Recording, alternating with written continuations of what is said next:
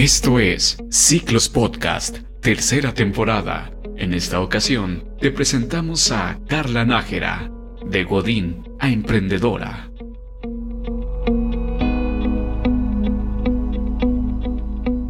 Hola, ¿qué tal? Te saluda Carla Nájera y te envío un gran saludo y un gran abrazo desde la ciudad de Los Alacranes, Durango, Durango, México. Hoy quiero platicarte cómo pasé de ser una Godín a una Godín emprendedora, superando miedos y obstáculos del pasado.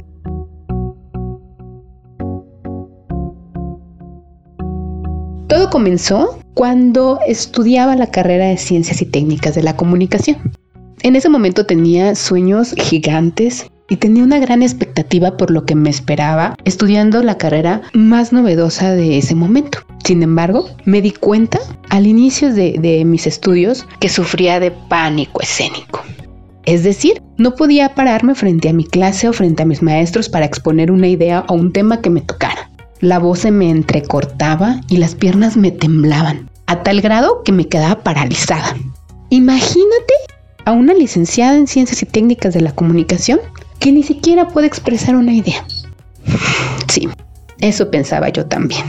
Pensé muchísimas veces en salirme de la carrera. Pensé muchísimas veces en darme por vencida, pero soy una persona muy aguerrida. A mí me han enseñado que se lucha hasta el final. Y aunque fue muy difícil la carrera por esa situación, logré superar al menos hasta noveno semestre. Logré obtener mi título y logré encontrar un trabajo que me ayudara a superar esos miedos. Entré a trabajar a una empresa de telemarketing. Sí, telemarketing. Me gustaba estar detrás del teléfono atendiendo a personas que no conocía alrededor del mundo.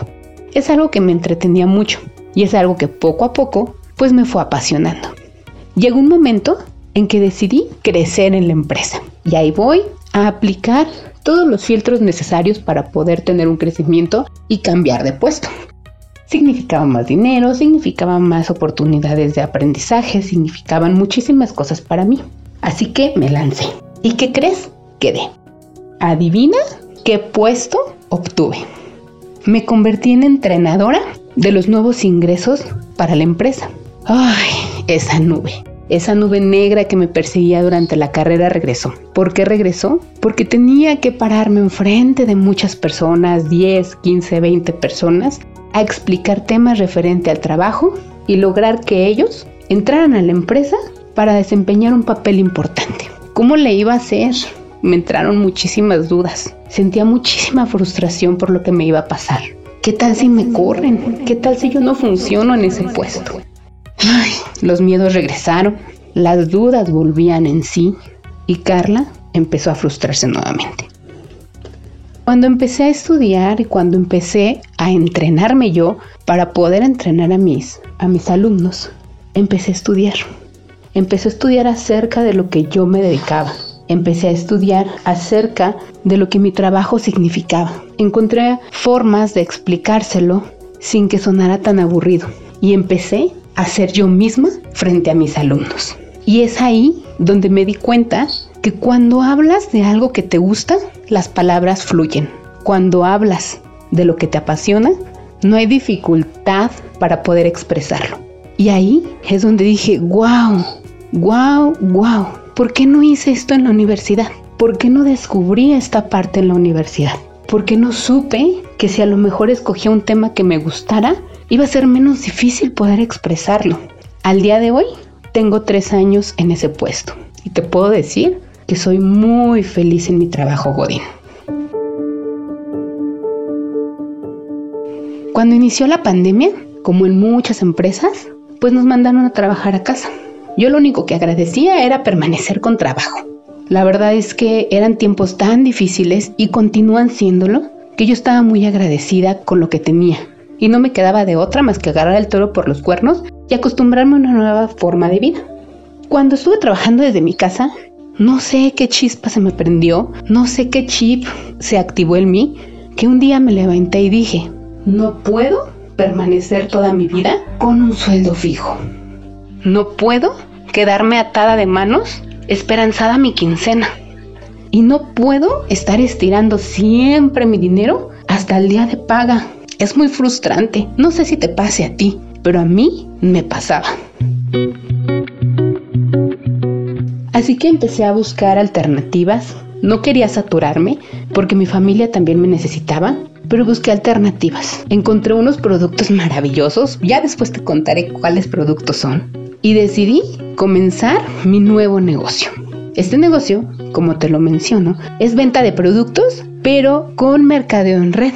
Cuando empecé a meterme al negocio, la verdad es que al principio yo decía, ay no, es muy difícil que la gente crea en ti, es muy difícil convencer a las personas de que tu producto funciona. Pero recordé lo que me había pasado en el, en el trabajo. Si te apasiona, va a ser mucho más fácil poder hablar de ello y convencer a las personas sobre lo que tú estás vendiendo para que te compren. Esos productos me encantaban y esos productos me siguen encantando.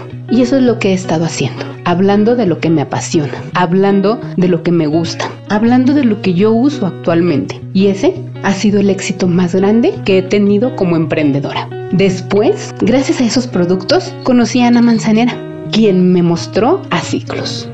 Y dije, mmm, ok, es también como un negocio en red, pero en esta ocasión no estoy vendiendo nada. ¿Cómo voy a hacer que las demás personas se unan a mi equipo en ciclos? ¿Y qué crees? La fórmula sigue siendo la misma, con pasión, con amor y compartiendo lo maravilloso que ha sido ciclos en mi vida. Independientemente en el lugar donde te encuentres, ya sea en un trabajo, ya sea en un negocio propio, ya sea en la escuela, el éxito es lo mismo. La llave de este éxito es pasión, amor, entrega y mucha constancia. Creo que esas son las claves para poder llegar al éxito. No sé de dónde me estés escuchando y espero en algún momento poderte contar más de mi vida pero solo te digo algo. Si ya formas parte de ciclos, estarás conmigo que ha sido la mejor decisión que has tomado. Si aún no eres parte de ciclos, date la oportunidad de conocer a esta maravillosa cooperativa y date la oportunidad de conocer y ser parte de esta gran familia, donde nuestro único objetivo es dar a conocer una alternativa para obtener una economía estable en equipo, cooperando, cooperando unos con otros. Muchísimas gracias por escucharme. Esto fue Ciclos Podcast, tercera temporada.